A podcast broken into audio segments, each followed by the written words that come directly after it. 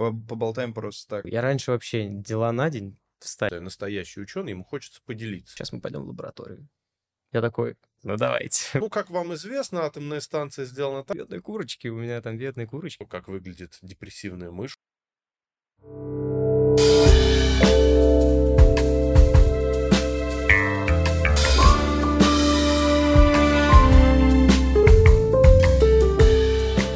Сегодня у нас в гостях Александр Смыков, председатель Совета молодых ученых. Саш, привет. Привет. Привет. Сегодня с вами Мисайдов Вадим, я ведущий, и Денис Кузьмичев. Всем привет, всем привет, всем хорошего вечера. В общем, сегодня мы начинаем, мы начинаем разговаривать на разные темы. Сегодня не знаю, к чему заведет этот разговор, но вместе с нами вы сегодня узнаете. Саш, привет, давай расскажи про себя немножко, чтобы кто-то узнал, чем ты занимаешься у нас в Нижнем. Ну, как ты уже упомянул, я председатель Совета молодых ученых Нижегородской области. Соответственно, занимаюсь общественной деятельностью в сфере поддержки молодых ученых. Ну, а, собираем, так сказать, обратную связь с молодых ученых, понимаем, чего им не хватает, и пытаемся правительству, властным структурам донести вот эту информацию, что молодые ученые нуждаются в этом, в этом, в этом, и как следствие что-то у нас будет лучше в регионе работать. Ну, например, будет больше тех же молодых ученых. Молодой ученый это же кто?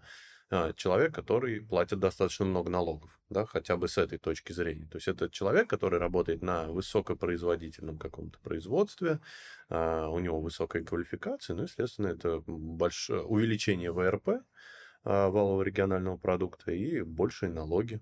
Вот это хотя бы вот с этих точек зрения. С плюса, да? То есть, как бы, что для них э, дают молодые ученые? Да, Вот. хотя, хотя бы так вот холодно, если рассуждать, если безотносительно а, личности, а, прогресса и вот прочих каких-то эфемерных вещей рассуждать, даже если вот так приземленно посмотреть, то молодой ученый это просто высококвалифицированный специалист. Почему бы его не поддержать, если он помогает региону расти, развиваться? Ну, Что-то вроде кластера. Ну, Как это называется точно? А, Ну, можно и так сказать. Ну, тут просто э, молодые ученые, ну, они существуют в разных направлениях. Есть молодые ученые, которые четко в образовании существуют и занимаются наукой при университетах. Есть молодые ученые, которые в различных научных институтах э, работают, то есть в РАНовских, да, у нас и ИП РАН есть, институт э, металлоорганической химии РАН, ну, то есть много у нас институтов. А есть ученые, которые работают на коммерческих каких-то производствах. Ну, например, у нас есть там ряд оборонных заводов, а, такие как, например, теплообменник. Вот у меня заместитель председателя. Автозаводе. Э, Да, да, э, хотя, наверное, Ленинский район, ну, не суть важно. Да, вот А, там, вот. там, ну да, да, да. Да, там есть бассейн, теплообменник, и напротив само а, вот это производство высокотехнологичное. Там тоже есть молодые ученые, э, как у нас по, положению о Совете молодых ученых, и специалисты. Да, мы в название это не стали выносить, как многие это делают, но это подразумевается, что специалисты на, так скажем, наукоемких производствах, это тоже, по большому счету, молодые ученые, это люди, которые входят в сферу наших интересов, чьи Наука, интересы мы хотим. наукоемки. Это как? То есть производства, которые не могут обойтись без а, R&D, так сказать, то есть э, каких-то исследований.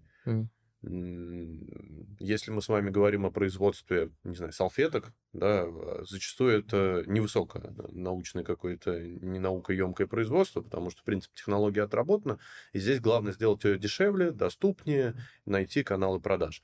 А если мы с вами говорим о производстве ядерных реакторов, то, во-первых, рынок настолько мал, настолько плотен, что если ты туда будешь выходить без каких-то э, инноваций, то делать там тебе нечего, потому что есть китайцы, есть американцы, и вообще, насколько я, я понимаю этот рынок, да, то есть там надо предлагать все в комплексе. То есть атомная станция, не продаются реакторы, как пирожки из полки, а строится атомная станция под ключ, и, наверное, там и технико-экономическое обоснование при защите проектов тот же Росатом предоставляет потенциальным заказчикам. Ну, в общем, это достаточно сложное производство, и, конечно, при проектировании реактора и атомной станции надо а, большими такими научными компетенциями обладать. Я понял. Ну и как у нас в Нижнем идет с поддержкой? Как раз вот ты говорил, что получается вас, э, вы э, как-то пытаетесь достучаться до людей, до правительства или до людей, которые могут спонсировать молодых ученых для того, чтобы помогать им э, в развитии своих же собственных проектов, как я понимаю. Вот. В том числе. Вот, на как сильно это получается? Ну, э, надо сказать сразу отступление. Мы не пытаемся достучаться, а нас прям трясут. То есть э, правительство Нижегородской области, оно вот пошло нам навстречу буквально в короткие сроки. То есть, понимаете, да, это ведь нужно пройти все согласования, все нормативно-правовые департаменты. Вот мы смогли это все сделать. Ну, я поясню, что Совет молодых ученых существует с 21 октября, э, то есть с прошлого месяца. И вот все этапы согласования мы прошли буквально за месяц а нашей, так сказать, партнерским министерством было Министерство образования, науки и молодежной политики Нижегородской области. Вот, и министр Ольга Викторовна, она очень поддержала идею о создании, и всеми силами нам старались помочь, чтобы мы создали такой орган, собрали команду, которая уже могла бы вот эти вот самые идеи предлагать и министерству, и правительству. То есть нам идут навстречу, нас хотят, наоборот, нас хотят слышать, то есть мы ни до кого не достукиваемся, мы, грубо говоря, друг у друга в Телеграме находимся постоянно. Вот, это первый момент. Что касается состояния вещей, положения дел у нас в регионе, ну, я люблю говорить средний по больнице, я бы сказал, что у нас чуть лучше, чем средний по больнице. Средний по больнице – это в среднем по России. Uh, у нас есть, э, ну, я ознакомливался с программами региональными поддержки молодых ученых в различных регионах. Ну, понятно, что есть регионы, в которых э, ситуация может быть чуть лучше, да, потому что эти регионы банально богаче э, нашего. Но в большинстве своем мы все-таки находимся в верхней части турнирной таблицы, скажем так. У нас есть такие меры поддержки, как именная стипендия для аспирантов 10 тысяч в месяц, что, в принципе, достаточно неплохо. Это стипендия имени Разуваева. У нас есть а, регулярно гранты в сфере науки, технологии и техники правительства Нижегородской области. Они не для молодых ученых, но вот э, был учрежден в этом году еще и спецгрант конкретно для молодых ученых по двум направлениям, там информационные технологии и зеленые технологии, и 5 миллионов общий бюджет, э, если мне не изменяет память, и там по 330 тысяч получили э, грантополучатели. Но вы также питчите, да, получается? А, ну, проекты. По большому счету, да, э, в разных конкурсах, в разных э, грантах разные системы. В случае вот того гранта, который я упомянул, мы подавали текстовые заявки, и уже заочная экспертная комиссия, которая состояла, если мне не изменяет память, я ну, видел опубликованный приказ, состояла из ректоров, директоров, ну, то есть из э, зарекомендовавших себя ученых и административных, так сказать, ну, из управленцев, да, Нижегородской области, которые работают в сфере науки и образования. Вот. И по итогам этой заочной экспертизы выбирается некий топ, да, то есть там у нас есть 10 грантов, предположим. Вот эти 10 грантов отбираются. В этом случае их было 15, по-моему. И вот топ-15 получают поддержку. То есть это такой заочный, заочный формат. А, и бюджет делится на 15 мест. Ну, то есть, например, 5 миллионов. Допустим, цифры. Да, да. Вот. Не по сумме или в общем? А, ну, в разных грантах по-разному. Который основной грант в сфере науки, технологии и техники, не спецгрант для молодых ученых. Если я не ошибаюсь, там зависит от запрашиваемой суммы. То есть, там гранты не равны между собой. Кто-то 500 запрашивает, кто-то 300, ну, кто-то 200. производство, которое необходимо. Да, ну, на какие-то научные разработки, ну, всех по-разному. То есть э, я знаю, что среди грантополучателей, среди молодых ученых, да, наверное, по направлению информационной технологии победила команда психологов из ННГУ. То есть у них, видимо, какое-то э, решение в сфере IT, в сфере психологии. То есть это абсолютно не производство чего-то в металле, но, тем не менее, наверное, производство чего-то в виде кода. Вот. Психо... Мне подожди, психология и информационные технологии, правильно? Да, но это надо мою коллегу Валерию э, спросить, что их подразумевает их проект. Но я знаю, что они получили грантовую поддержку. Нет, это очень классно, что просто со стороны, вот, э, как сказать, со стороны наблюдателя э, кажется, что очень сложно найти. Но я знаю вот по своей сфере, что питчинги все равно в России очень сильно поддерживаются, вот, вот с моей точки зрения, именно фильмов и вообще любых идей. Вот, э, например, как легче? Вот у нас, например, в питчингах. То есть, если у тебя есть, например, фильм, э, тебе легче питчить сценарий. То есть, когда у тебя нет готового проекта. Вот, например, у меня есть готовый проект, мне сложнее с ним что-то сделать, намного труднее, потому что э, все хотят деньги дать не на рекламу, не на что-то, а на именно производство. То есть, вот, например, я сделал вот фильм, и мне я его могу только на конкурс отдать. То есть все, либо я побеждаю, либо нет. Как есть готовый уже проект, ты не пишешь на то, чтобы получить деньги, на то, чтобы вот реализовать. А то есть я уже реализовал своими силами, теперь уже, ну, раз ты реализовал своими силами, то не хотят тебе давать денег, просто либо все на конкурс отправляй, все, если он победит, у тебя там, да, сделай себе там этот э, непроездной, как он называется, я забыл, э, э такая специальная бумажка, которая позволяет тебе прокатное удостоверение это называется, вот. Вот, а тут, наверное, немножко по-другому. Или так же получается? Ну да, получается, большинство денег дается на именно производство. Ну просто если кому-то вот советовать что-то, то получается тебе нужно проект не готовый, а для реализации подготовленный. То есть полностью подготовленный сценарий. Ну, вот тоже классно. В том, что а, у меня есть проект, сценарий, и мне легче с ним работать. То есть я могу тысячи площадок по всей России посетить и попытаться где-то также выступить, подпитчить, вот, немножко как-то рассказать про эту идею, и либо она заинтересует, либо не заинтересует. С наукой получается то же самое. Ну, Просто... тут есть мне что сказать. Э, я активно стараюсь участвовать во всех конкурсах, в принципе, то есть э, есть даже такой сайт, на котором прям все конкурсы для молодых ученых. Э, агрегатор.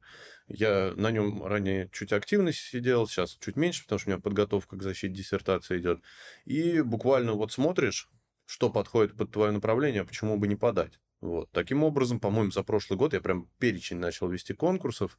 По-моему, на 30 примерно конкурсов подал. Из них, наверное, конверсия была, что-то выиграл порядка 8. Но это вообще много. То есть это порядка 20-30% оказываются выигрышными.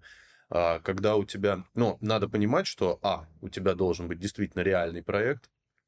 Не знаю, не пробовал с каким-то фейком выходить, поэтому э, не знаю, насколько это прокатывает. Но у нас просто реально существующая лаборатория, реально существующий проект, и портфель у этого проекта достаточно большой, то есть реализованные объекты. Ну, это проект в сфере строительства есть. Вот. А, поэтому у тебя есть проект, ты видишь разные шаблоны заявок, естественно, каждый конкурс, каждая метла по-новому метет, и каждый хочет э, видеть по своей форме какую-то заявку. Да никаких проблем. Ты берешь вот э, все, что у тебя есть, и на некий шаблон накладываешь, после этого уже смотришь. Где-то нужно очное выступление, где-то заочное, где-то вообще приглашают лично выступить, да, например, в Москву едешь, выступаешь, никаких проблем, еще знакомишься параллельно с другими молодыми учеными, что очень приятно. То есть, имея реальный проект и имея желание, можно вот э, даже не сильно по инструментам заморачиваться, можно просто в Гугле набрать конкурс проектов там, для молодых ученых, либо просто для ученых, и, пожалуйста, есть такие сайты, агрегаторы, прям берешь, подаешь, подаешь, подаешь. И только нужно некое упорство иметь, а поддержку получишь. Да, то есть, вот ну, упорство это да. Ну, это самое сложное, мне кажется. Ну, это, наверное, как и в вашей сфере, да, вообще, с кинопроизводством, так же и в науке. Во всех. Я тоже, я просто согласен, что да, до того, как э, ты какой-то проект сделаешь, ты думаешь, что это невозможно, как только начал я. Я понимаю, что у меня есть, ну, как можно сказать, читать портфолио или еще что-то, какие-то вещи, но они позволяют тебе и знакомиться с другими людьми, да, и получать поддержку от других. Возможно, даже не денежная поддержка, а просто поддержка, что тебя кто-то оценил, посмотрел, рассказал про тебя. Вот, это очень классно. Я просто не знал, что с наукой так вот сильно у нас все развито. Просто замылены как-то глаза у меня на это все. То есть, со стороны вот публики, вот, вот Дэн, как ты скажешь, вот что ты, что, что вот видишь, что происходит? Вот почему самое главное, э, вот ты знаешь, что все это происходит в твоей сфере, ты знаешь, что это все открыто, ты знаешь, что я могу сделать сюда вот это, вот это, но какой круг лиц об этом знает, который входит вот в вашу группу, в какое-то ваше сообщество, можно сказать, скрытое. А все, что за границей это сообщество, вот мы с Денисом, например, Антон тоже, я думаю, мы не видим этого, и поэтому вот эту тайну как-то надо, мне кажется, раскрывать в том плане, что чтобы вот обычные люди знали, что у них есть возможность сделать это и это. Как бы, а из тех, кто уже осилит, кто, ну, там, 10-20%, которые все-таки соберутся силами и сделают проект на каких-то вот таких вот лабораториях или мини, ну, неважно как, они все-таки смогут реализовать себя. Поэтому... Я про такое не слышал, что... Ну, слышал там про какие-то краундфайдинги, но вот, кстати, там, мне кажется, как раз с фейками часто и выходят. То есть я много раз слышал то, что люди скидывают ну, деньги для начала какого-то производства чего-то, и после чего, ну, это производство сбывается, куда-то деньги тратятся, может, просто не получается. А что от государства или от какого-то конкретного предпринимателя у тебя есть возможность получить спонсирование, не знал. Ну, откровенно, сам по себе. Ну, что касается краундфандинга, у нас в России Boomstarter, по-моему, есть платформа. Ну, не знаю, честно говоря, как она работает. А что касается Kickstarter, громкие, конечно, истории, когда на нее выходят фейки. Я сам видел, читал новости, что там какая-то лазерная бритва с лазерным лучом, который вот волосы сбривает. Понятно, что это из области фантастики, но на один такой фейковый проект, наверное, приходится сотни и тысячи реально реализованных. Это что касается качества краудфандинговых платформ. Вот. Но это больше, наверное, в культуру США легло. Ну да. В России государство больше любит в жизни людей участвовать. Ну, и если оно участвует в том ключе, что молодым ученым даются такие гранты, так молодые ученые, наверное, не против. Кстати говоря, да, это отличное, отличный boost. Да, вообще это очень интересно, что поддерживают. Как бы э, все знают э, положение в стране, что оно, ну, общее э, впечатление о стране, о том, каких делах здесь происходит, и когда ты, говорю, вот не в этих сферах, ну, каких-то не творческих, научных, вообще в любых, где есть какое-то сообщество, в которое у него есть связи, еще немножко куда-то потолкнуться, в нем ты знаешь, как плавать. А, до, а и вот эти 80%, которые не знают, вот самое обидное, что до того, как э, вот сколько мне сейчас 24, вот только в 22-23 я понял, что в этом городе что-то еще происходит помимо того. Потому что когда ты э, общаешься с людьми э, своего возраста, старше или младше, неважно, ну вот в обыч... ну, обычные люди, они не представляют, что здесь вообще происходит. Обычный маленький город, э, но вот когда я говорю, ты попадаешь в одну из таких вот сфер, небольших каких-то вот вакуумов, в которых все, ну, там, кипит, творится, ты понимаешь, что все открыто там. То есть ты можешь, правда, много что сделать. Просто нужно много стараться, много делать. Но вот самое, говорю, обидное, что вот 80% просто ничего не знает. И вот хотелось бы как раз вот этим проектом немножко рассказать, что это есть, что людям э, чуть-чуть дать возможность или, как сказать, э, вдохновение что-то сделать. Вот, давай, знаешь, к тебе какой вопрос насчет начала. Я слышал, э, ты говорил начал заниматься на третьем или на третьем курсе? На третьем курсе. Вот у меня вопрос э, на третьем курсе. Смотри, до, вот мне еще такой э, вопрос интересный. Э, получается, на втором курсе ты еще себе не представлял немножко, куда тебя заведет это. Вот вопрос такой, смотри. Э, ты помнишь свою, э, э, как сказать, окружение на втором курсе? Да. Вот, то, что было сейчас сколько процентов из твоего окружения второго курса на данный момент осталось? То есть э, как изменилось твое окружение э, с тем, как ты поменялся сам именно, свои интересы? Да, на самом деле не сильно. То есть э, я как-то всегда не отделял работу от личной жизни. И, ну, с возрастом, вот то, что с возрастом у всех меняется, да, кто-то из друзей уходит, ну, на более дальние расстояния, кто-то становится ближе, это понятно. Но что касается в общем и целом окружения, да, в нем, наверное, появилось больше из профессиональной сферы. Ну, у всех, наверное, вот в университете и после, конечно, профессиональная сфера начинает занимать большую часть какой-то жизни, а личная жизнь чуть меньшую, да, потому что мы все-таки 8 часов работаем в день. А, в остальном, да, честно говоря, не поменялось. То есть э, до сих пор мои друзья, с которыми мы еще, а, пардон, пили пиво на лавочке, они, конечно, смотрят на меня, удивляются. Ты препод, да? Ты серьезно препод? Но при этом всем и они тоже выросли, и они тоже уже на лавочке пиво не пьют. Поэтому э, в основном все стали профессионалами в своих сферах. Кто чем занимается. То есть интересы, понятное дело, что в личной жизни они остались теми же самыми, там о футболе поговорить, о спорте, еще что-то, о девушках. А профессиональная сфера, ну, с кем-то перекликается, с кем-то нет. И вот э, те люди, с которыми у меня прикликаются, их, конечно, не было тогда в моей жизни, а сейчас их больше. Э, моим хорошим другом является мой научный руководитель, ему сейчас 46 лет, например. При этом у нас э, достаточно общий язык с ним. И мы можем говорить не только о науке, но когда мы говорим о науке, это ну, прикольно достаточно выходит. А... Вот. Ну, я понял. Я вот как раз хотел просто узнать, насколько сильно меняется э, общество вокруг. Ну, вот просто по себе сравнил. Вот как вот у других так происходит? Вот мне честно интересно, если такое. Вот, тогда вопрос другой. Не то, что вопрос, просто интересно. А, вот я, например, с детства мечтал чем-то таким заниматься, и слава всему, что происходит в моей жизни, это случилось.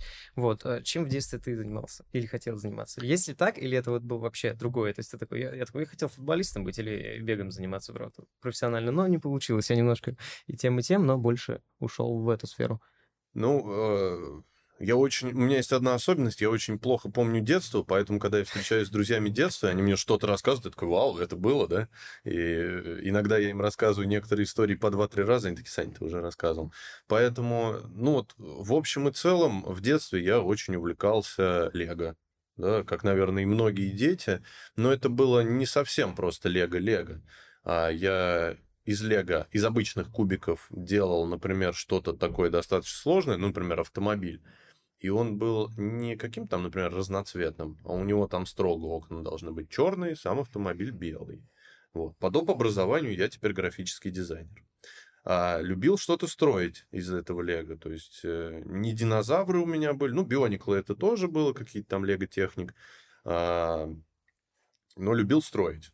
Приходила мама домой, у нас, ну, обычная квартира в обычном доме, там потолки сколько, наверное, 2,5 метра примерно, и вот до потолка телебашня, да, Останкинская стоит. То есть такое было. Или поперек комнаты какой-нибудь монорельс, по которому поезд какой-то ездит, импровизированный, там я нитку натягивал, типа провод.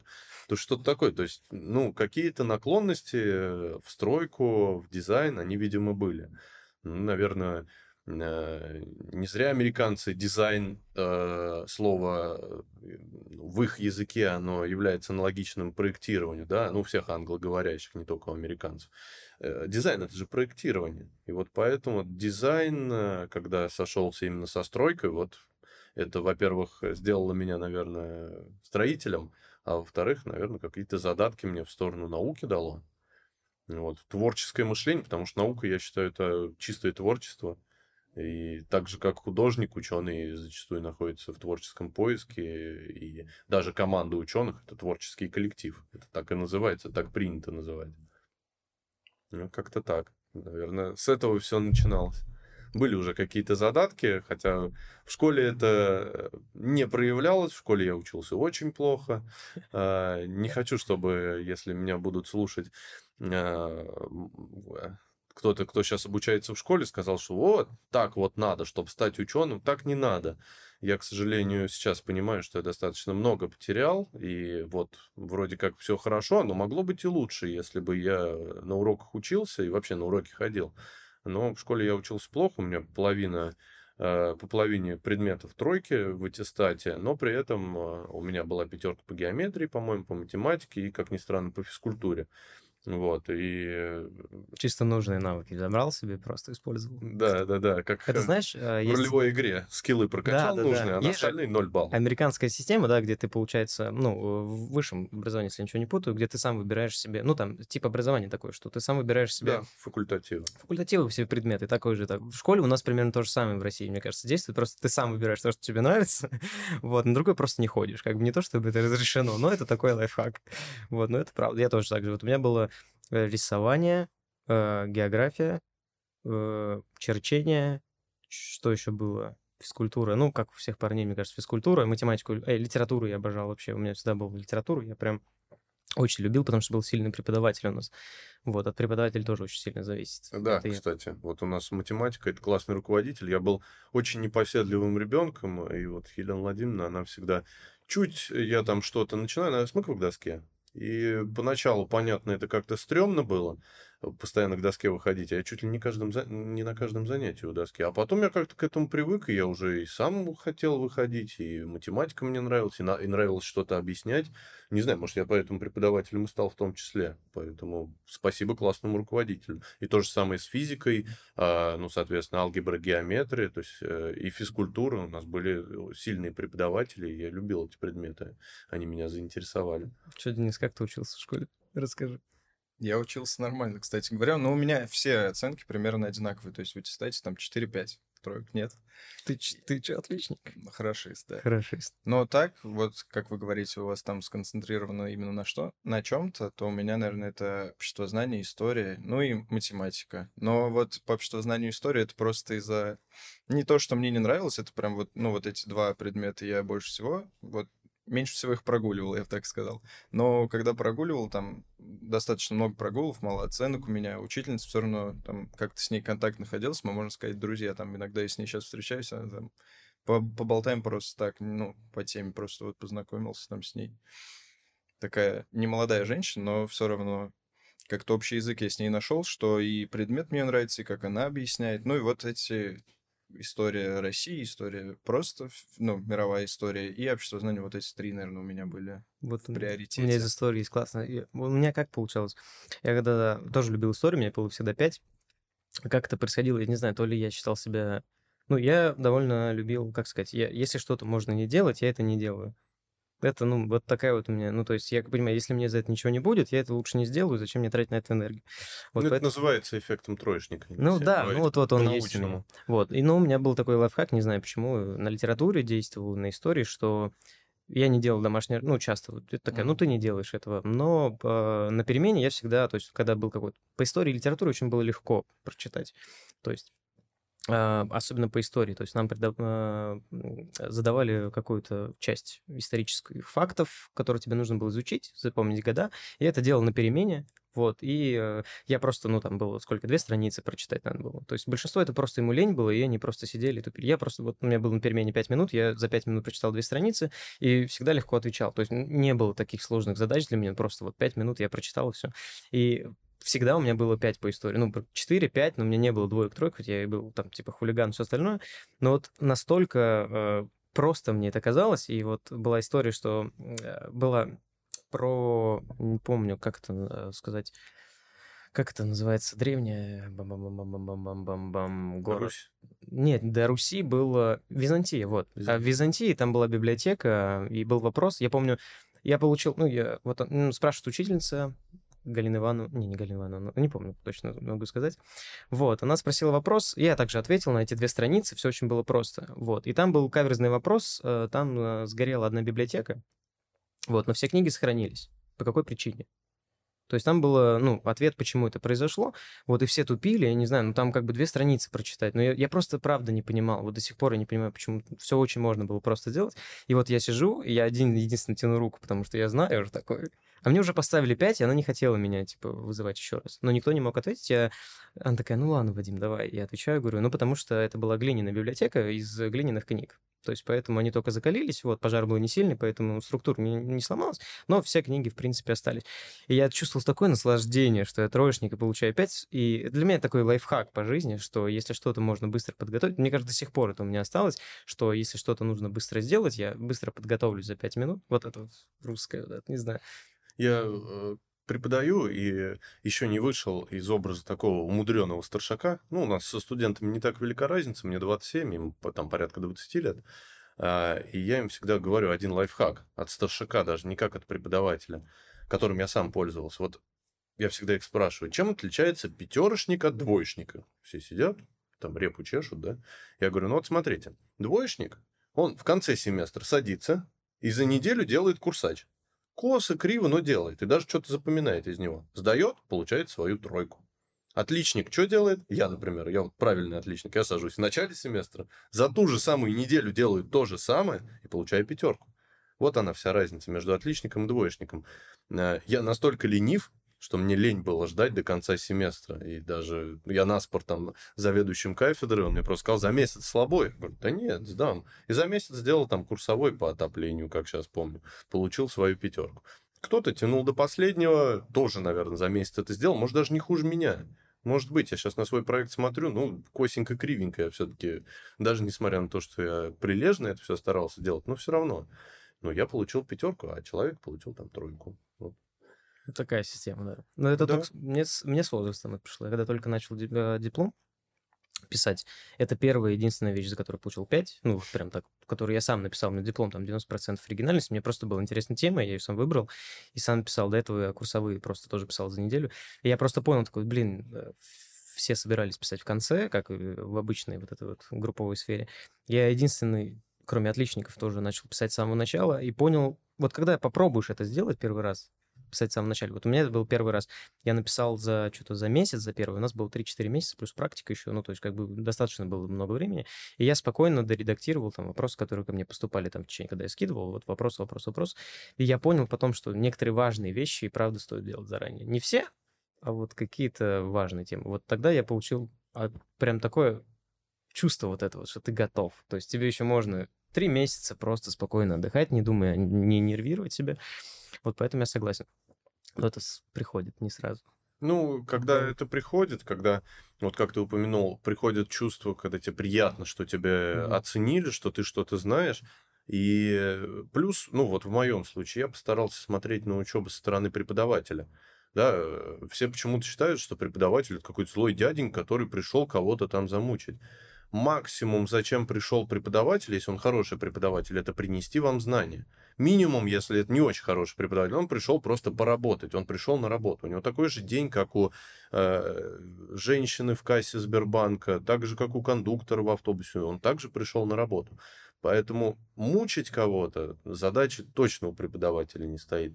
Если человек действительно альтруист, а только альтруист э, настоящий пойдет преподавать, а, то у него есть желание вам знания принести. Поэтому посмотрите а, с той стороны, по ту сторону свой взгляд обратите, и вы поймете, что а, человек действительно радуется, когда интересуется его предметом, и никто никакую оценку там не, жадничает, да. То есть, если вы подготовились, Будет приятно и вам, и преподавателю. Просто найдите этот контакт, выполните просто свою роль. Вы пришли в университет зачем? Чтобы получить некие знания. Ну, от армии вы все равно этим не откосите. Наверное, стоит это время с пользой провести. Вы можете сказать, что да, я хочу стать предпринимателем, обучаюсь там в строительном университете. Да ничего страшного. То, что вы получите лишние знания, от этого еще никто не умирал. Еще никто не говорил, что ой, зачем мне эти знания? Вы сейчас, во-первых, надо понять, что это всего-то 4 года. Дай бог всем здоровья, и все проживут по 80 лет. И всего лишь 4 года уходит на студенчество. Ну, сфокусируйтесь вы на этих 4 годах. Это же будет продолжа... продолжаться не бесконечно. Вот в моем случае студенчество пролетело, и все, я оглядываюсь назад, ой, как это было прекрасно, и все, это уже не вернешь. А студенты как-то, вот, ушел на дистант, хорошо, вот я этого не понимаю. Есть 4 годика, чтобы ты пожил студенческой жизнью настоящей. Ну какой дистант? Ну как это ну, можно да. радоваться? Ну, дистант это, ну, дистант с моей стороны. Сакс, да. Я вообще не могу заниматься. Мы тоже как раз попали на частичный дистант, э, когда вот второе образование э, получилось у меня. И, и ну, частичное там было где-то. Это было, ну, не знаю, не по мне. Неприятно обращаться с людьми как-то удаленно. Не, не, не привык, мне кажется, сообщество на данный момент еще получать удовольствие от этого контакта. Ну, то есть вот сейчас же скиллбоксы, все остальные вот эти вот э, много новых профессий появилось, которые ты можешь получить удаленно, вот, и это как-то направлено, да, когда ты какую-то сферу берешь, которая уже привычна к тебе, что ты должен сидеть за, в студенческой аудитории, и тебе перетаскивают это в, просто через компьютер, в онлайн-связь, это неприятно, я считаю. Вот как пользователи вот этой вот частички. То ну, есть лучше сидеть в аудитории и слушать именно человека? То есть, ну, да, потому что есть такое, что человек довольно-таки, ну, э, животное со своими, ну, вы понимаете, со своими вот этими, как сказать, у него механизмы, которые вот... Я, как человек, который люблю разбираться в, механи... в механизмах человека в собственном э, теле и в собственном голове, вот, я понимаю, что у меня есть эм, такая вот привычка, что если я буду дистант, конечно, я буду, от, ну, как сказать, невнимателен, я не буду... Да, мне нужно какой-то контроль над собой. То есть, например, мне очень нравятся какие-то проекты, у которых есть срок. Если у проекта нет срока, все, я начинаю просто, ну, балду пинать. Как только у проекта есть э, определенный срок, я начинаю под него подбиваться. Я понимаю, распри... ну, расписываю график и это делаю. Вот я понимаю свой механизм, что я знаю, что я выбираю проекты и ставлю себе цель. Вот, например, то есть я понимаю, как работает мой мозг вот в этой хотя бы части. То есть без вот сроков все, меня не будет. То есть я просто забью все под конец и еле сделаю, возможно, вообще забью. То есть э, с возрастом это пришло, что я наконец-то могу как-то сам себя регулировать, сроки себе ставить, которые как бы я перейду через день, но ничего не случится. Но я пойму, что я себя как-то, ну, как-то э, объяснить. Предам себя, что я, если я поставил себе цель, я ее не добьюсь, я не могу уже забить на это. Все, у меня уже с возрастом, я понимаю, что я, ну, буду, у меня корежить будет внутри вот это. Хорошо, что еще насчет учебы? Ну, я, конечно, не инфо-цыганин, да, я не знаю, как вот эти вот все тренинги и все прочее, но мне кажется, вообще секрет любой высокоэффективной работы – это перманентный цейтнот некий, в котором ты пребываешь и живешь, вот выполняя некие задачи. Потому что если ты себе что-то там наметил, и что-то там когда-то там произойдет, ну, оно что-то когда-то, так и всю жизнь можно что-то когда-то прождать. А когда у тебя сегодня какая-то задача, завтра какая-то задача, ты всегда находишься в тонусе, да и, в принципе, ты не устаешь. Да, ну, есть такое. Начинаешь иметь какую-то привычку, многие удивляются, а как ты тут успеваешь, тут успеваешь. Ты имеешь список дел, имеешь календарь с заполненным графиком, да идешь по нему и действуешь. Самоконтроль. Да. Ну, вот это да. Это вообще надо паразити- паразитировать, я считаю, на людей вообще, что самоконтроль, это очень важно насчет вот, составления графика и все остальное. Я раньше тоже не понимал, вот у нас э, вот, э, девчонки с работы, которые вставляют себе у них календарик, они каждый месяц распечатывают и пишут, где что работают, когда что делать. И Лиза, у меня жена тоже такая, она пишет себе дела на день. Я такой, я раньше вообще дела на день встать все мои дела на день. Вот, а сейчас, э, особенно на работе, когда эм, ты начинаешь... Э, много задач у тебя в день, то есть у тебя не одна контрольная задача, у тебя их много, и чтобы не забыть ничего, да, я начал себе... Что-то год назад, наверное, я начал себе писать пунктики, что мне нужно делать, я их вычеркиваю.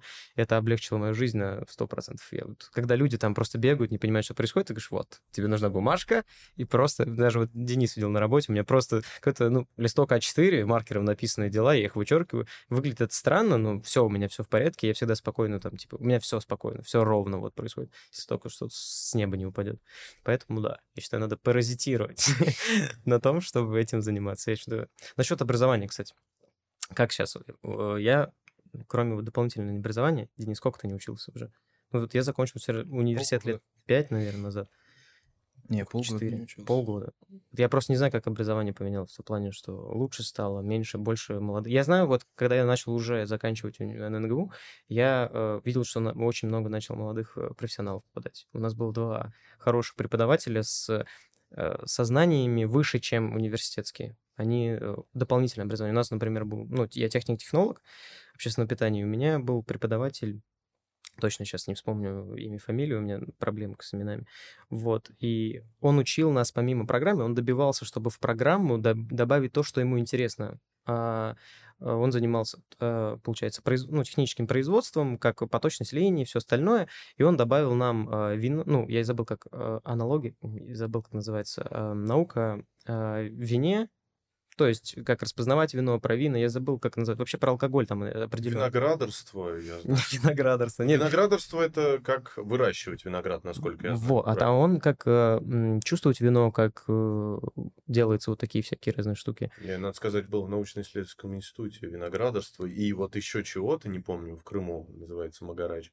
Они там действительно вот, это да. профессиональной дегустацией. Вот, у нас, я тоже как раз из Москвы недавно приехал, мы, вот у нас был пять дней э, класса в винной школе, по работе нас справляли. Вот, очень было сложно понять, если честно, очень сложно. Ну, мы пробовали вино, там было, знаешь, ты приходишь э, в 10 утра, и первая начинается, там лекция идет полчаса, и первая проба вина сразу там по, по каждому региону, там идет сначала Франция, э, Италия, и вот по каждому региону, самый крупный известный регион, они давали что-то попробовать. И первый начал шампанского, и этот мужик был такой прикольный, он такой, говорит, если утро начинается не шампанского, и мы, а, я сначала, ну вот прошел это 5 дней, и потом мне рассказывают, что первое шампанское, которое мы пили, оно стоило там от 15 до 25 тысяч. Я такой, Хорошо, что программа была бесплатная, а я, ну, очень классное шампанское. А я тогда, если честно, болел немножко. Я не чувствовал немножко кое-что. Вот, и не мог расчувствовать все вкусы и запахи, и поэтому вот это было немножко странновато. Вот, поэтому я к чему вел вообще? Раз... Ну, мы начали с образования. Да, про я, образование. Я, в отличие от вас, недавно закончил университет. Несмотря на то, что я чуть старше, я закончил аспирантуру буквально в конце сентября. Да, у нас там цикл с 1 октября начинался. Вот я 4 года отучился. А, и что касается образования, ну, как и в любых сферах, а, везде есть кадровый голод поэтому преподавателей не так много, но вот кто у нас молодежь, я буду говорить за свою кафедру, кто у нас молодежь, это все э, практикоориентированные люди. Ну, у нас заведующий кафедры просто, он это так постулирует, что ты должен понимать в том, что ты преподаешь, поэтому э, я, там, мои коллеги, раз, два, три, четыре человека, они все либо у заведующего кафедры, да, у нас там есть такая маленькая структура бизнес-инкубатора, либо мы там поработали, либо работаем в каких-то других фирмах, но все люди, а, которые преподают дисциплину отопления, они все проектировали отопление. Все, кто а, преподает дисциплину вентиляции, они все знают, как проектируется вентиляция на практике, они знают, какое оборудование, что это не то, что мы открываем советскую методичку и смотрим там вентилятор ВРП-5, там, которого уже не производят. Обожаю СССРовские эти книги, у нас тоже самое, ну просто это... А мы действительно даем, например, подбирать реальное оборудование. То есть у меня на занятиях всегда студенты, те же радиаторы отопительные, просто я говорю, открываем интернет и ищем, как у вас на работе будет. Вам же не дадут какие-то методички, вам скажут, ну, предложили. Вы должны зайти в Google просто элементарно набрать «купить радиатор» и посмотреть по фирмам. Какой вам понравится, почему он понравится, обоснуйте то же самое с утеплителем для стенок и так далее и тому подобное. То есть у нас абсолютно практикоориентированное обучение, и а, наши партнеры, например, некоторые, они нам специально лабораторные стенды своей фирмы предоставляют. Да, да? Я... Есть, есть представитель, например, ну, производитель насосов, он делает свой стенд, предоставляет нам абсолютно за бесплатно, но зато, когда ребята выпускаются, они знают только одного производителя. Ну, это классная реклама, да. У нас был такой, я работал в ВДЦ «Смена», Всероссийский детский. Я работал э, рабочий по текущему ремонту. А мой друг работал э, преподавателем в кластере как раз. Он занимался электро, я не могу точно сказать, ну вот связано с электропроводкой, всем остальным, э, обучением тоже классные кластеры у них были стеклянные. Я, знаешь, там, я ремонтировал что-то на улице, там плитку клал, короче, э, дорожную. Потому что мои спе- э, специал... Я тоже ехал на кластер, но моя специология была занята человеком с двумя высшими образованиями, и меня просто такие, ну, к сожалению, есть более опытный человек, чем ты, поэтому мы тебе ничего не... А я уже приехал, я такой, ну, значит, я буду на стройке работать, потому что, ну, у меня есть какой-то опыт, окей, вот перезимовать. И у них тоже были классные кластеры, тоже с э, стенды прям, да, с профессиональным оборудованием. Дети там от 8 до 16 лет видели это все. Я такой, блин, это потрясающе вообще, то, что дети могут потрогать то, что, ну, что сказать, даже мне не достичь на данный момент, у меня нет такой возможности. А дети там при даже бесплатных путевках, потому что это все ну, детский центр при э, президенте, как бы при Медведеве, по-моему, находится. Вот, спокойно, бесплатно могут посмотреть на это. И стенды прекрасные тоже, там все, все оборудование, там керхер, не керхер, я не знаю, что там еще связано, ну, очень круто. Я... Там даже был а, один кластер, я как раз уезжал, у меня друг а, Рустам а, из КБР, он, короче, он, он вел кластер по этому, как он называется, про оборудование машины, вот, и у них был прям экспонатом а, наполовину им только привезли. Он говорит, приходи, посмотри, что, что мне привезли, короче. Вот, и там была машина, ну, 50% от машины двигатель и входная группа, получается, руль, все остальное полностью разобраты, там был двигатель, вот они могли его снимать, разбирать, то есть у них был стенд специально, куда нужно все что-то поставить, и я такой смотрю, блин, я вообще... И он мне начал там крутить, что-то вертеть, он ставил двигатель, там можно его поднять, там специально, ну, чтобы не люди поднимали, а там специально такие, ну, как сказать, инструменты, да, которые вот его поднимают, и я смотрю и думаю, блин, если бы я 8 лет такое увидел, я бы, блин, я бы захотел этим заниматься. Это вот как раз как конструктор для взрослых. Да, да, да, говорили. Да. А он сам, он, ему сколько, 20, мне что там, э, Рустаму было лет 20, ну что, 25-26. И он смотрел с такими глазищами на это все, и я говорю, блин, а представляешь, что дети будут смотреть на это. Блин, это вообще потрясающе, то, что делают иногда, вот, вот как ты сказал. Ну, я думаю, что в НГТУ Алексеева, привет коллегам, у них тоже что-то типа того есть, какая-нибудь машина, но я точно знаю, что, например, в учебном центре ГАЗ, а, а мы сейчас у нас все, в принципе, образовательные программы в университете. У образовательной программы, вот у направления, есть совет. Это прям, ну, такая юридическая единица. В этот совет входят представители различных работодателей. У нас как вообще все происходит в мире-то? Есть некие корпорации, у которых задача зарабатывать деньги. Плохо работают, плохо что-то делают, не зарабатывают деньги. Соответственно, чтобы хорошо работать, надо учить свой персонал. И при них есть корпоративные университеты, учебные центры. А, у Росатома, естественно, есть, у ГАЗа того же. Вот я был на экскурсии в ГАЗе, у них огромный учебный центр, где вот та же самая машина разобранная, пожалуйста, приходите, разбирайте, винтите гайки, смотрите, как это все устроено. Ну и помимо того, что обучать персонал, у нас есть э, тот же НГТУ имени Алексеева, с которыми, естественно, ГАЗ сотрудничает, потому что НГТУ поставляет им кадры, а значит, что ребята могут прийти к ним и вот что-то такое посмотреть. Ну и параллельно детей там из кванториума или откуда-то тоже можно привести. То есть, э, таким образом образование становится у нас практикоориентированным. То есть оно не просто что-то там о чем-то все обо всем, А конкретно корпорации делают запрос, ну и предоставляют какие-то возможности. Ну, целеориентированным, как сказать. Ну, Ну, э, мне просто, э, как сказать, а, мне всегда казалось, что обучение, даже вот в ННГУ, э, немножко разознанно, слишком нет э, целеориентированных, очень мало как бы э, профильных э, предметов и очень много общих предметов. Хоть я понимал, что это не, там, не аспирантура, не магистратура, не что-то высшее, но все равно мне не хватало именно моих собственных предметов, на которые, ради которых я шел. Вот. А сейчас я просто слышу, что больше направлено на то, чтобы людей обучать именно их специальности, чтобы у них есть какие-то кластеры возможности, у них есть какие-то э, лаборатории, у них есть какие-то возможности просто посетить те или иные вещи, и это довольно просто. То есть в наше время у нас была не сказать, что большая лаборатория, ну, то есть э, мы чем занимались? Приготовлением еды, и то есть все остальным, разными функциями. И единственная самая шикарная вещь у нас была это паракови- ну, параковиктомат. Вот, э, там двухуровневый, по-моему, параковиктомат, не очень большой. Вот, ну и плиты были, э, если вы видели когда-нибудь в старых столовках, там были плиты такие, ну, они с чугунными поверхностями. Мгм. Вот, это вот это все. То есть это был 2000 какой, ну, там, 2000, 2020, 2019, наверное, год. Я такой, блин, ну, как-то не то хочется. Прям в лабораторию. Знаешь, когда нас первый раз заводили туда, и такие говорят, сейчас мы пойдем в лабораторию.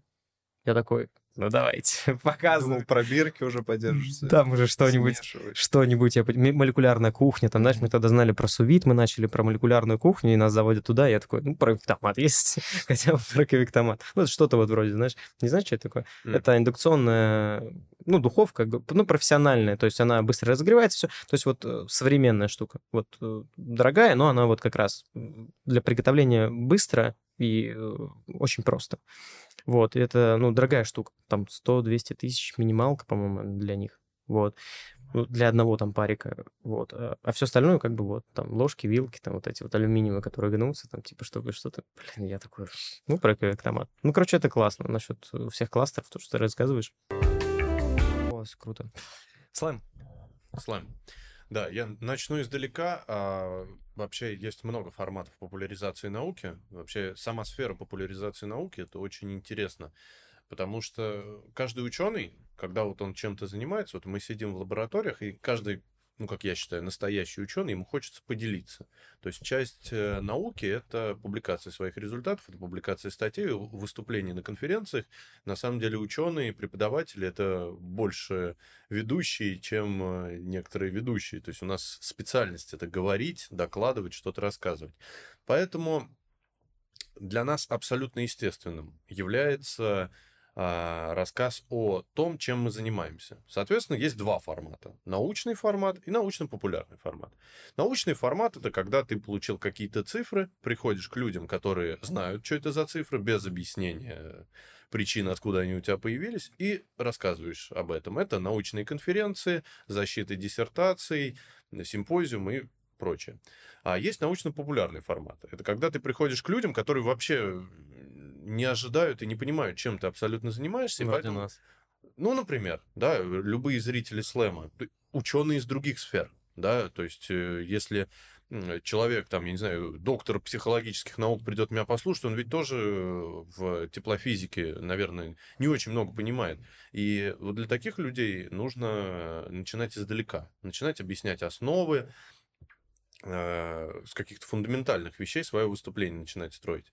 Есть разные форматы, да, где-то в начале десятых годов стал появляться такой формат, как э, научные лектории, Курилка Готенберга, в Нижнем Новгороде это был Рацио Холл, был и есть. А, Я вот часто выступал на Рацио Холл, по-моему, раза три, наверное, меня приглашали выступать с различными тематиками, потому что я магистр по возобновляемым источникам энергии, мне есть что сказать о ветряках, о... Мне есть что сказать. Да, мне есть что Мне сказать есть что сказать. о ветряках, о солнечных панелях, о солнечных коллекторах, объяснить хотя бы разницу между солнечной батареей и солнечным коллектором, и что солнечная батарея это фотоэлектрический элемент и никакая не батарея. Вот. По той же тематике, которой у меня диссертация и моя основная научная работа, тоже делал доклад. Ну, еще какой-то доклад был, честно говоря, сейчас не помню. А, И вот слэм. Слэм это соревновательный формат. То есть Рацио Холл это и другие лектории, это формат, в котором ты приходишь просто и рассказываешь. Там у тебя есть примерно полчаса, вы также готовите выступление, как и на слэме. Ну, ты ни с кем не соревнуешься, ты просто приходишь рассказать. А слэм и вообще вся эта культура и все это движение в России, а, оно построено именно на соревновательности. Ну, на самом деле эта подоплека не является сутью проекта, а суть вся та же самая, популяризация науки. Вот нас было 5 человек, у каждого есть строго 10 минут, и за эти 10 минут ты должен рассказать залу так, чтобы зал тебе в конце похлопал, ну, именно тебе, именно твоему выступлению, чтобы он понял это выступление, чтобы ему было весело и интересно. Ну, ты должен грамотно балансировать между весело и познавательно, да, то есть если у тебя а, сухое научное выступление, ну, ты просто не зацепишь, даже если ты будешь с азов начинать и все понятным языком рассказывать, если это будет не весело, не интересно, ну, человек послушал, покивал, ушел. А если это весело, с каким-то огоньком ты рассказываешь, тогда ну, человек, как я говорю, хотя бы, чтобы человек загуглил, о чем ему рассказывалось, да, если он сразу это все не понял, а, мы должны зажечь в человеке искру, как и любой преподаватель, э, я должен просто заинтересовать зрителя. Ну и вот э, долго очень готовились с командой Лобачевский лаб, парк науки ННГУ, примерно за полтора, наверное, два месяца мы уже начали подготовку. У меня за эти полтора-два месяца много чего происходило в жизни. Я ездил в командировки. Один раз мы репетировали без отложений, без вот чего-то либо. Мы договорились на определенное время. Я буквально в аэропорту сидел и открыл ноутбук и репетировал свое выступление. Это было в 20-х числах октября. Вот, чтобы вам оценить, это была уже не первая репетиция. А в итоге у нас вот было выступление буквально на прошлой неделе то есть в середине ноября.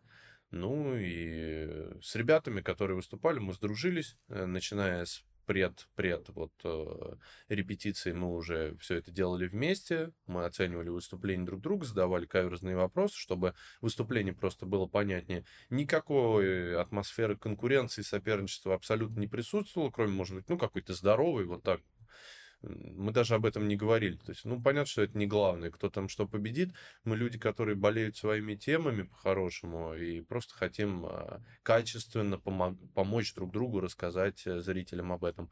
Ну и, собственно говоря, вот в четверг э, прошлый мы собрались, рассказали об этом в культурном центре «Рекорд». Ну, вроде получилось неплохо. Люди говорят, что было интересно было интересно послушать, и темы интересные, и докладчики хорошие. Поэтому благодаря, опять же, парк науки, ребятам оттуда у нас, видимо, все получилось. Э, я хотел сейчас что-то спросить. Слэм бесплатный? Ну, то есть э, все прийти могут бесплатно, это просто как э, что-то вроде популяризации На науки. самом деле в Рацио Холл, вот я назвал, Курилка Гутенберга, все вот эти научно-просветительские проекты, да, они всегда бесплатны можно очень классно не идти в кафе, не тратить деньги. Э, и лайфхак э, для, может быть, для студентов, которые на данный момент не сильно много зарабатывают, куда отвезти девушку. Вот, пожалуйста, есть научный лекторий. Это будет максимально оригинально и интересно. И познавательно, полезно. Какие, какие темы там были вот на последнем слэме, который ты участвовал? А... Кроме твоей. Ну, твоя тоже озвучи, потому что я примерно знаю Дениса, но вот... Э, выступали а, с темой молодой человек, э, Максим, он э, сжигал, например, бумагу, и потом по вот этому пеплу он восстанавливал, что на этой бумаге написано, из какого она была материала. То есть вот такая вот научная работа, он э, с юрфака ННГУ, для них, будущих следователей, это достаточно актуальная тематика.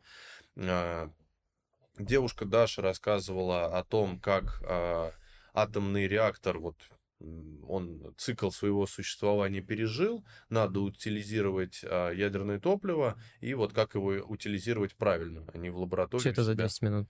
Да, это все за 10 минут, это и начинала, очень... надо сказать, с устройства атомной станции. Сначала э, на одном из предпоказов она сказала, ну, как вам известно, атомная станция сделана так, на что наш ведущий Иван сказал, не используй эту фразу, как вам известно, потому что многим в зале может быть и неизвестно, как устроена атомная станция, поэтому абсолютно правильно начинать в данном случае именно с устройства атомной станции, ну, благо ее устройство может за одну минуту достаточно достоверно объяснить. Вот. Э, Ксюша, которая, кстати говоря, была победителем, а, она выступала с докладом об инфракрасном излучении, как с помощью инфракрасного излучения, если мне не изменяет память, можно обнаруживать опухоли в мозге. Она медик, э, тема важная, э, ну, было интересно, и зрители по достоинству оценили значимость и красоту доклада. И Влада, девушка, она рассказывала о психологии, о том, как изучать депрессию на мышах, а, и показывала вот э, это цветы для Элджернона, если кто читал, mm. ссылочка такая. Вот, и просто показывал даже видео, как выглядит депрессивная мышь, а, которая ставишь там кубик лего, она не интересуется, зажалась в угол, там дрожит. И как выглядит абсолютно нормальная мышь, подходит, там что-то нюхает, интересуется. И тоже важная тема, потому что идеально депрессивная мышь — это отличный э, субъект для испытания антидепрессантов. Вот, поэтому исследования тоже очень важны. Вот, в принципе, такие темы были. Такие разносторонние, э, разнонаправленные. И что самое поразительное, я там был самым старшим, в свои 27 лет. Я, в принципе, не то, не, тоже не сильно старый ученый, но ребята были еще младше, и в том числе ребята, которые обучаются еще по основной программе бакалавриата. Это было очень удивительно. Мне, как вот человеку, который старается заниматься наукой не только сам, да, но старается популяризировать ее в общественной жизни, старается вот как-то совет молодых ученых Нижегородской области возродить, поднять, поддержать молодых ученых. Для меня максимально отрадно смотреть, как э, ребята-второкурсники горят своей уже научной темой и пытаются изучать, грызть гранит науки, и у них не только ли получается, но они еще могут заинтересовать других. Это очень круто. Как публика? Публика отличная, э, публика была разная, от молодежи. Потом ко мне после выступления подходили, что-то спрашивали молодежь. Ко мне подошла пара, ну, в возрасте порядка, наверное, 30 лет, может, чуть старше меня. А, на первом ряду сидела министр образования Ольга Викторовна. То есть человек... Наше министр образования, да? Да. Из... Как он? Министерство образования, науки и молодежной политики Нижегородской области. Это который на, пок... не на, на улице Ильинской находится. Да, я помню, я там был. У меня курсы какие-то проходили еще в университетские годы. То есть министр а, из университета Лобачевского, ну так как они организатор была, ректор Елена Вадимовна, вот, проректора были из Лобачевского. То есть очень разношерстная публика, но а, судя по отзывам, все были удовлетворены, всем было достаточно интересно. И, насколько я знаю, от организаторов был инсайт, что порядка 500 регистраций было на мероприятие, но по ковид-ограничениям только 150 человек допустили. И, но зато онлайн-трансляция собрала, вот я сегодня заходил, да, я в Инстаграме у себя чуть-чуть собрал, более 50 тысяч, не более 50 тысяч, всего лишь 48 тысяч просмотров собрала онлайн-трансляция данного мероприятия. Ну, это вообще шикарно. Ну, а там нет регионального распределения, как э, просмотр, просмотров нет? Ну, это, точно? наверное, уже нужно у организаторов спросить. Мне просто интересно, просто доступа да. нет, но учитывая, что Science Slam — это движение вообще международное, но mm-hmm. и в России оно достаточно распространено, э, вполне возможно, что сетка сработала, и из других регионов тоже люди подсоединились и посмотрели, что у нас в Нижнем происходит. Тем более, э, вот мою запись на Фейсбуке лайкнул Андрей Воронин, я знаю, что он а, находится у истоков движения Science Slam, он работает сам в МИСИС, в Московском институте. Вот, и а, я там ну, сделал небольшой отзыв, что все классно достаточно прошло. Я думаю, что даже на всероссийском уровне такой скрупулезный подход и такая, такое отношение организаторов к делу, ну, оно заслуживает э, внимания, и, наверное, и зрителями по всей России было оценено, как это все было круто организовано, в частности, онлайн-трансляция, отдельный респект ребятам, которые организовывали ее, это тоже, ну, я вот был на предпросмотрах, и вот этом всем, это тоже очень скрупулезная работа, очень качественная, ну, и 50 тысяч просмотров, я думаю, это не предел, будет и еще больше. Ну, это, это какой слэм у нас? Не, не знаешь? Тринадцатый. Тринадцатый Если мне не, не изменяет память, как а, Анна говорила, да, директор как раз парк науки ННГУ, тринадцатый слэм. Всего они проводятся, по-моему, с тринадцатого года, иногда один в год, иногда, я так понимаю, два в год, ну и в итоге вот ну, сейчас прошел 13. Ну, вообще тема интересная. Есть... Я хотел попасть, я работал этого дня. Я, ну, как раз увидел твою запись, над тем, как заинтересоваться вот с этим. Я вообще искал у людей э, разные виды. То есть я посмотрел, у нас есть центр атомной, я забыл, как он называется. Ты понял? Информационный центр атомной энергетики ИЦАЯ. Да, ИЦАЯ, да, вот, вот. С ним я связался тоже. Ну, то есть было интересно посмотреть, э, пообщаться, то есть кого-то пригласить. Вот, и мне тоже ответили, все были рады, то есть как-то поделиться, там, сразу давай, приходи к нам, типа, я такой, блин, я работаю, у меня очень много, типа, график заполнить, я не могу, можете мне просто там написать кого-нибудь, я с кем могу я пообщаться на эту тему? Такие, да-да-да, мы напишем. Вот, то есть очень классно, что это открытая, вот как ты сказал, то есть слэмы, все остальные, то есть открытая публика, открытая, так сказать, сфера, в которую можно легко войти и заинтересоваться. Это очень классно. А, вот про, вопрос про публику, вот смотри, насчет э, по возрасту. Вот мне интересно, приходили ли там от 16 лет, вот, ну, минимальный возраст. Ну, кто, кроме там с детьми, кто-то, возможно, я думаю, пришел все равно семейный. Есть ли молодые люди, которые до образования уже начали интересоваться таким? Есть такие проценты, я думаю, все равно. Я, честно говоря, не видел, чтобы вот прям ребята из школы буквально приходили, но студентов было много потому что, ну, хотя бы на участников, да, они же учатся, у них есть учебные группы, мои студенты, в том числе, которых я обучаю, не пришли э, послушать. Вот. Э, прям молодежь, молодежи, откровенно, я там не видел. Но и людей возрастных тоже было не очень много. Вот. В основном это молодежь такая в широком смысле, как у нас есть федеральный закон о молодежи, да, вот, вот где-то вот середина этого диапазона, там от 14 до 35 лет, вот в основном в этом диапазоне ребята были. Круто, круто. Я хотел э, уточнить, смотри, насчет будущего. Какой ты себе представляешь? Ну вот смотри, мы берем Нижний, да. Э, любишь Нижний, нет вообще? Да, я очень люблю свой город. И, конечно же, были предложения о работе из других городов. Я на них очень скептически смотрю, потому что у меня есть любимый вуз, это ННГСУ, у меня есть любимый город, это Нижний Новгород. И регион я очень свой люблю, очень радуюсь, как он сейчас развивается, в каком ключе. Вот интересно, а, как вот сейчас, получается, идет твоя а, профессиональная история? Ты преподаватель, ты выпускаешь диссертации, как я понимаю, Правильно ли я тебя понимаю? Да, я сейчас занимаюсь написанием, а, ну, уже готовлюсь к защите кандидатской диссертации. У меня еще остается возможность защитить докторскую диссертацию, но это дело... Чтобы получить докторскую степень, я правильно понимаю? Да, То есть да. ты должен подтвердить... Кандидат наук, доктор наук, да. А в какой сфере именно? Тепло... Технические науки. Технические науки. Да. Кандидат технических наук, доктор технических Вот наук. как твои планы на ближайшие пять лет? Как вот выглядит человек, который уже, получается, вошел в сферу, в сфере уже участвует, уже находится на пути, так сказать, помощи другим людям, которые находятся в этой сфере. И на каком вот твои... Я думаю, у тебя есть планы все равно. Вот, и как выглядят эти планы на ближайшие, допустим, пару лет? Просто вот. Ну, тут надо понимать, что ну, бывает.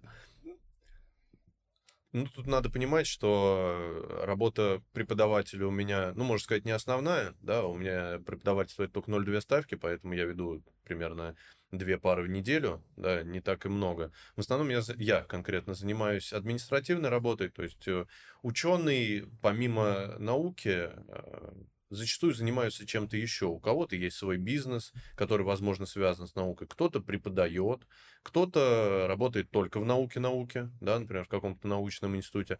Э, кто-то занимается управленческой деятельностью в науке. Вот я, скорее всего, отношусь к последнему типу.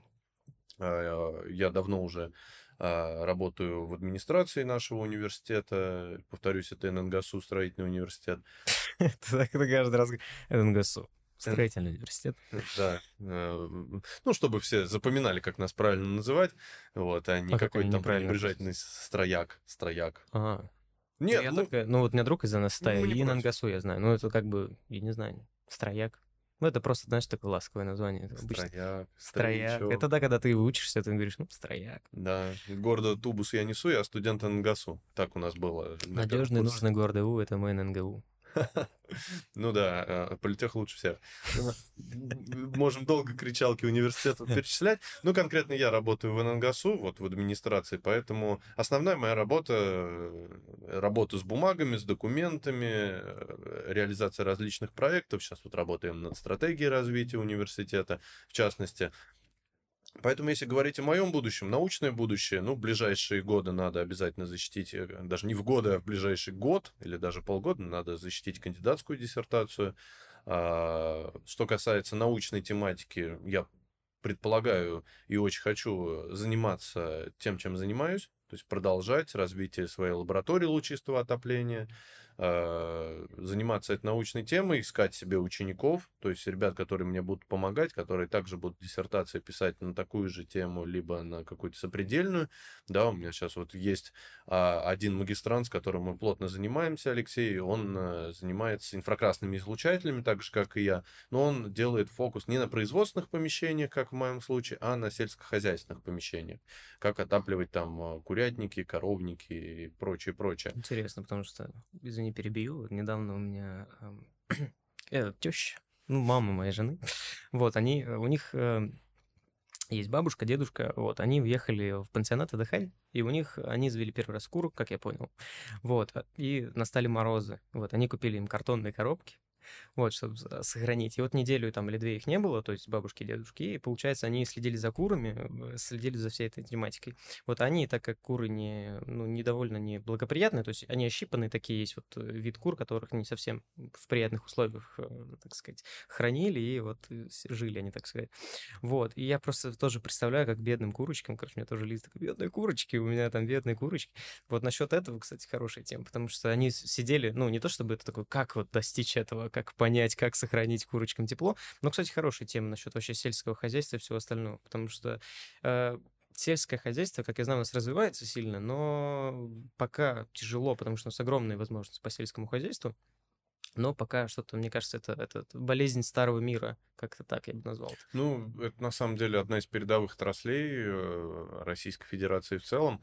И в том числе по нашей сфере, по строительной, э, ну, наша сфера, она вообще всеобъемлющая, да. Как говорит моя мама, деньги отменят, э, транспорт отменит, будем телепортироваться, но строить-то надо всегда. Поэтому строители всегда будут актуальны, в том числе в сельскохозяйственной сфере. Это как раз научная школа а, кафедры отопления и вентиляции, на которой я работаю, Нижегородского университета строительного. И там очень много интересных моментов. Как хранить картошку, как бы это забавно не звучало. А, как отапливать коровники, например. Отапливать коровники вообще не нужно. Коровы настолько ну, горячие ну, существа. Тепло, теплоперед... Да, у них же большая теплоотдача. Да, да. То есть они настолько много тепла производят, что до температуры примерно там минус 10 их вообще отапливать не нужно. Они отлично себя чувствуют. И главное, чтобы им было сухо.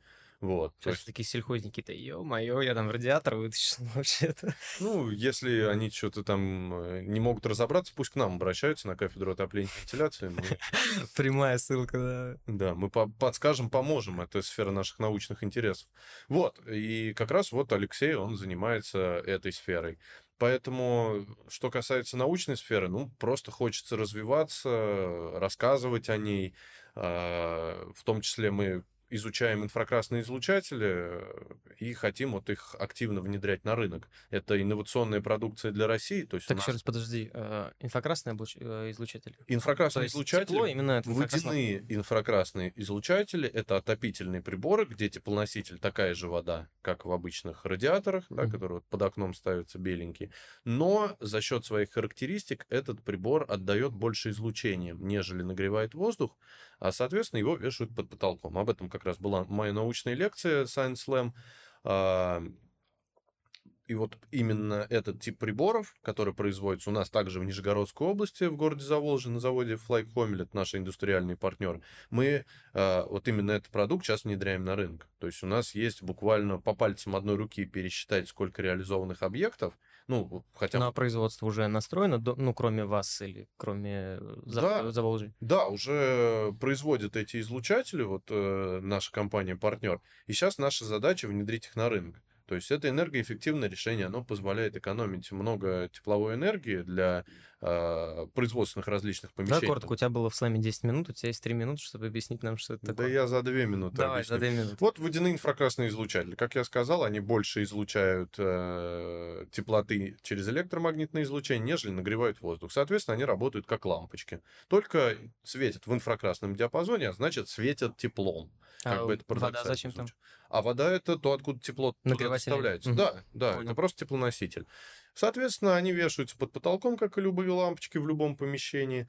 И за счет того, что они равномерно вот так вот рядами под потолком идут, да, они равномерно нагревают помещение. В помещении устанавливается равномерный температурный режим. За счет этого просто у нас меньше теплопотери. У нас нет тепловой подушки в верхней зоне под потолком, да, как обычные радиаторы. Они нагревают воздух, воздух уходит наверх.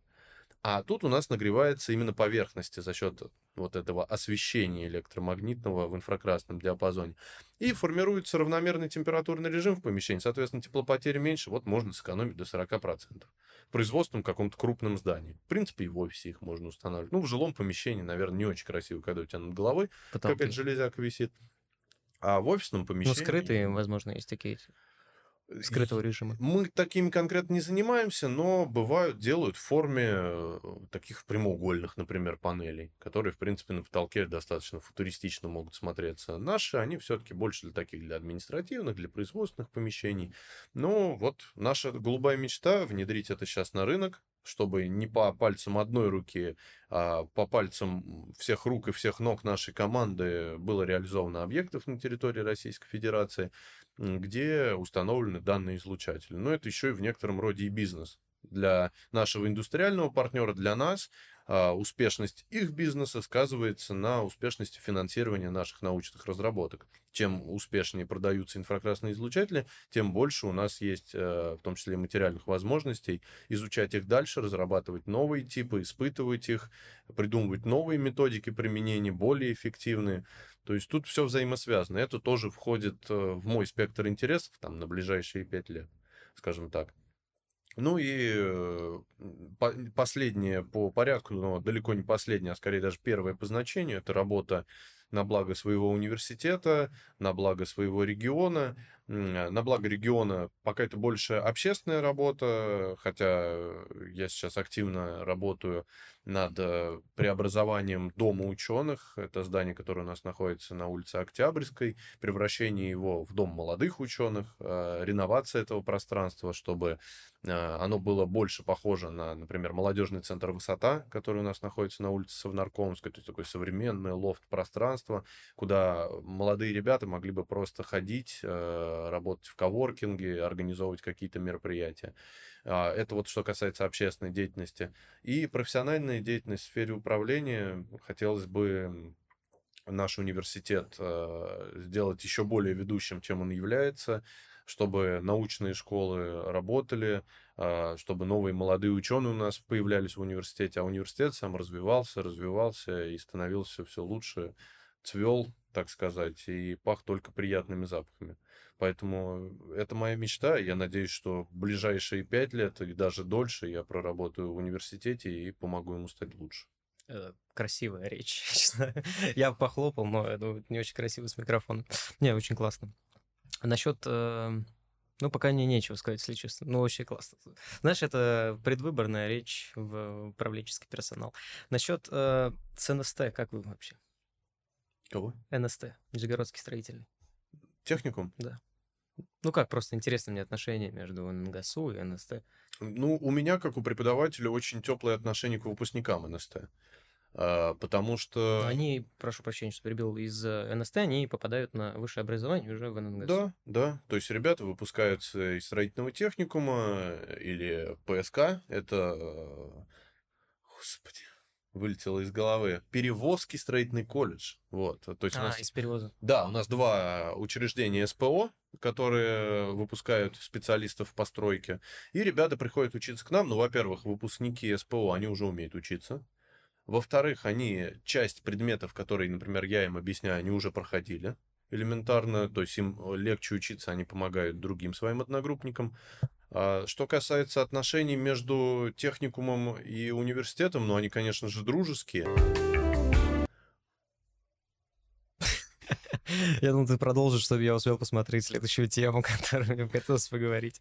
Блин, ну вообще, если честно, вот э, без тем, без всего остального, э, просто порассуждать, э, как сказать, мировоззрение вот молодежи, вот на то, что происходит. Еще раз, я просто все, всю эту тему буду лопатить дальше. То есть, когда... э, Вот почему интересно разговаривать с людьми, которые из других э, вакуумов, которые там происходят.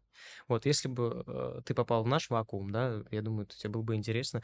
И вот мне не хватало такого вакуума. Мне интересно, насколько сильно вот эти вакуумы разрастутся, насколько сильно люди будут попадать в Нижнем Новгороде и в регионе, там, а, в нашем регионе вообще, всем Нижнем Новгороде, какой поток, э, количество людей вот заинтересуется этим. То есть, как бы, сейчас непонятно сказал, если честно, но я имею в виду, что мне просто вот достучаться до этого момента, я вот вижу будущее, когда этот город, ну, он уже сильно развивается. То есть э, при, а, при чемпионате мира на футбол, при 800-летии а, сейчас строится новый ледовый, э, будет строиться новый ледовый, этот, новая ледовая арена для нашей торпеды, то есть в которой будет э, больше там 5600 человек пускать. Это шикарные вообще возможности. Я вот не понимаю, что изменилось за сколько лет, ну, при новом губернаторе и мэре. Вот. э, Что вообще такого сильно поменялось, что, ну, когда был у нас э, шансов, что вот настолько сильно поменялось, что так сильно стал расти город, кроме НГСУ, я имею в виду у вас свой управленческий, так сказать, вот этот вот персонал, который его развивает. Но что в городе поменялось? Как вот на твое зрение просто вот про город? То есть видишь ты э, эти изменения? Там, когда упал синий забор, вот этот знаменитый, все, я считаю, что это был вот старт какой-то к тому, что что-то будет меняться. Ну, я тут в двух ипостасях могу рассуждать. Первая, пусть ипостась будет э, как член молодежного правительства Нижегородской области, до этого член Совета по делам молодежи при губернаторе Нижегородской области. То есть как раз когда Глеб Сергеевич э, избирался, был создан э, Совет по делам молодежи. Это было одной из его первых инициатив создать такой совет собрать молодых ребят, которые будут голосом молодежи Нижегородской области, которые будут губернатору просто подсказывать, а куда двигаться. Да, он ведь тоже в своем неком вакууме живет, у него очень плотный рабочий график, и вот одной из первых инициатив было услышать молодежь, собрать такой совет. Э, Я считаю, что это была правильная инициатива, интересная, и она имела свои плоды. А, э, В ходе вот существования Совета по делам молодежи, который потом переродился в молодежное правительство Нижегородской области, э, был реализован ряд проектов. Например, э, молодежный фестиваль «Высота», который э, моя А близкая... высота у нас он не в Нижнем, да, по-моему? в- Нет? Он Борис? проходил, это фестиваль, который собрал во второй своей итерации более 50 тысяч человек. Он проходил на площади имени Пожарского в Мгм. конце августа, начале сентября. Вот организатором была моя близкая подруга, как раз Таня Старова, которая сейчас возглавляет э, молодежное правительство. То есть, опять же, тоже как продукт, человек как продукт. Человек организовал фестиваль, стал председателем молодежного правительства. А, Был организован центр «Высота», молодежный центр. У нас не было молодежного центра до существования вот Совета по делам молодежи. А, Внутри Совета родилась такая инициатива. Света Ануфриева его возглавила. а, И долго-долго защищала перед депутатами, перед губернаторами эту инициативу. В конце концов, она была признана, данная инициатива, нужной, востребованной. Создали молодежный центр. Пространство на несколько тысяч квадратных метров, современное, которое вот формате того, где мы с вами сейчас находимся, лофт, а, сейчас там коворкинг есть, там работает команда ребят, которая помогает социальные проекты до различных грантов доводить. То есть это вот э, флагман молодежной политики э, вместе с Министерством образования, науки и молодежной политики Нижегородской области вот у нас в регионе. И это все продукты вот этого Совета по делам молодежи. Оттуда вышли много людей, которые сейчас занимают должности в администрации города, в администрации области. А, Я там присутствовал, да, тоже реализовывал проекты в основном в научной сфере. Сейчас вот все это превратилось в то, что у нас появилась возможность создать совет по делам молодежи. Ой. блядь. С какого момента? Ну, можно изблять. Ладно уж. Мое участие в Совете по делам молодежи при губернаторе Нижегородской области выродилось в то, что сейчас вот создан Совет э, молодых ученых Нижегородской области. Мы занимаемся конкретно, у нас уже есть орган, у нас есть уже руки, целая талантливая команда ребят, которые готовы улучшать жизнь молодых ученых. Ну и так далее и тому подобное. То есть это вот одна из инициатив э, Глеба Сергеевича, которая, как мне кажется, обернулась полным э, прекрасными, прек- полными прекрасными последствиями. В этом плане я считаю, что это было отлично. Сейчас у нас молодежное правительство, которое по итогам, а, оно существует а, официально с 25 января, у нас было первое заседание. И вот в октябре, спустя ну, 9 месяцев, уже был мониторинг АМП, Ассоциации молодежных правительств Российской Федерации, где мы заняли 13 место из примерно 60 молодежных правительств после 9 месяцев работы. То есть э, настолько эффективная команда, председатель, президиум у этого молодежного правительства собрались, что вот по тем KPI, которые нам были установлены, мы сразу взлетели на третье место, получили там премию «Прорыв года» и достаточно эффективно работаем. Что является тоже вот продуктом того совета по делам молодежи, инициатором которого был Глеб Сергеевич. То есть в плане молодежной политики очень все классно развивается. Сейчас в молодежном правительстве э, очень много известных достаточно ребят, которые, возможно, и на, вас, на ваш подкаст когда-нибудь залетят. То есть там Леша Беляев, который КВНом занимается, Кирилл Карташев, который был экс-председателем молодой гвардии. То есть э, очень много интересных ребят. А что касается меня как э, жителя просто города, ну, что тут можно сказать? Ну, вот Швейцария. Отличный, прекрасный парк, который наверное, не без сложностей вводился в эксплуатацию, было много и пересудов насчет него, и сам процесс введения в эксплуатацию, ну, как мы видим, немного затянулся, и это все, наверное, сединами наших управленцев э, нашего региона происходит. Но, тем не менее, мы приходим в парк, мы видим пространство уровня парка Горького или Зарядья, а тяжело сравнивать бюджет Нижегородской области и города Москвы, это принципиально разные значения, и тем не менее мы приходим, видим высочайший просто уровень, смотрим на Щелковский хутор, который из леса, а, просто из леса какого-то превратился в тоже лес, там ничего не срубили, ничего не снесли, но теперь там приятно гулять. Там деревянные дорожки из какой-то палубной лиственницы, который стоит каких-то безумных денег, насколько я понимаю. И, ну, это просто приятное отношение к людям, к жителям своего города, когда это делается качественно и на века, а не тяплем. Мы можем посмотреть на Кремль. Буквально вот недавно гулял, открыли вот ту часть Кремля, которая, а, если заходишь налево, она вообще какая-то была недоступна, по крайней мере, да, мне. Да, я тоже недавно. Даже знать не знал, что там происходит. Сейчас там манеж открыли, детскую площадку шикарную сделали. Я там был в 9 вечера, там дети зимой играют на это. Просто, чтобы понять а, вот по урбанистике, да, насколько востребовано общественное пространство, просто посмотри, а есть ли там люди. Вот там есть люди, а, в Швейцарии есть люди, а, на Щелковском хуторе есть люди. То есть эти пространства востребованы. Покровка тоже превратилась из какой-то рекламно-балаганной улицы в прогулочную зону, в которой приятно находиться. Звездинка, ну тут долго можно продолжать, все это видят. Это реально то, что происходит. Единственное, что хотелось бы тоже ложку дегтя в эту всю большую бочку меда, которую я нарисовал, завернуть, конечно, общественный транспорт. А если сравнивать с Москвой и, э, например, странами э, Западной Европы, конечно, мы пока в большом а, отставании, к сожалению, да, то есть общественный транспорт, ну, дай бог, до 10 ходит большинство. А, я как человек, который не понимает э, надобность личного транспорта и необходимость в городе. То есть есть такси, есть общественный транспорт. Но, конечно, хотелось бы, чтобы было больше общественного транспорта, чем такси. Вот это у нас достаточно большая проблема. А, чуть ранее снесли трамвайные рельсы, да, на Канаинском, например, мосту. Э, сейчас э, приходит осознание, что это было сделано зря, что сейчас, сейчас у нас уже, вот, насколько я знаю, заместитель губернатора презентовал программу развития общественного транспорта, где, наоборот, мы будем строить трамвай.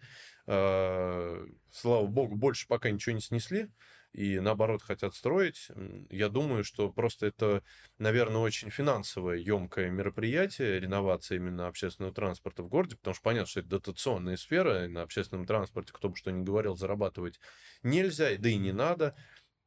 Я думаю, в ближайшие годы вот эта задача максимум, она будет руководством региона выполнена, и все у нас здесь будет хорошо. И опять же, здесь метро не панацея, но тем не менее, если метро появится где-то, это тоже будет, что, будет очень приятно. Но вот развитие автобусного парка, развитие трамвая, троллейбуса, я думаю, это нас ждет, и вот это будет, если эта задача будет решена в ближайшие там 2, 3, 4 года, да, вот сколько пальцев на одной руке, грубо говоря, то руководству региона можно ставить, и сейчас тоже можно ставить памятник, а тут уже можно отливать из бронзы и других драгоценных металлов, потому что вот, наверное, одна вот она такая ложечка дегтя общественный транспорт остался, остальное, как житель, я просто очень живу и радуюсь, и хочу работать здесь, хочу жить здесь, и не хочу отсюда никуда уезжать.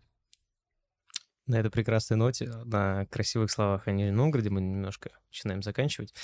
Сегодня у нас был в программе Александр Смыков в нашем выпуске про э, молодых ученых, о их развитии, о поддержке государства, о новом открытии после уже прихода нового губернатора, молодежной новой политики, которая поддерживает молодых людей в развитии города, в развитии собственных инициатив, э, в образовании во всех частях то есть сферы, не только даже в науке, а в любом творческом деле. Вот, и большое спасибо тебе, что пришел. Спасибо, очень, что пригласили. Очень было интересно послушать. Э, правда, наконец-то, знаешь, э, приятно, когда не болтать, а слушать. То есть, э, ну, большое, в общем, спасибо. Вот, мы начинаем заканчивать. Всем доброго вечера. Продолжим на следующем закате. Пока-пока. Всем пока.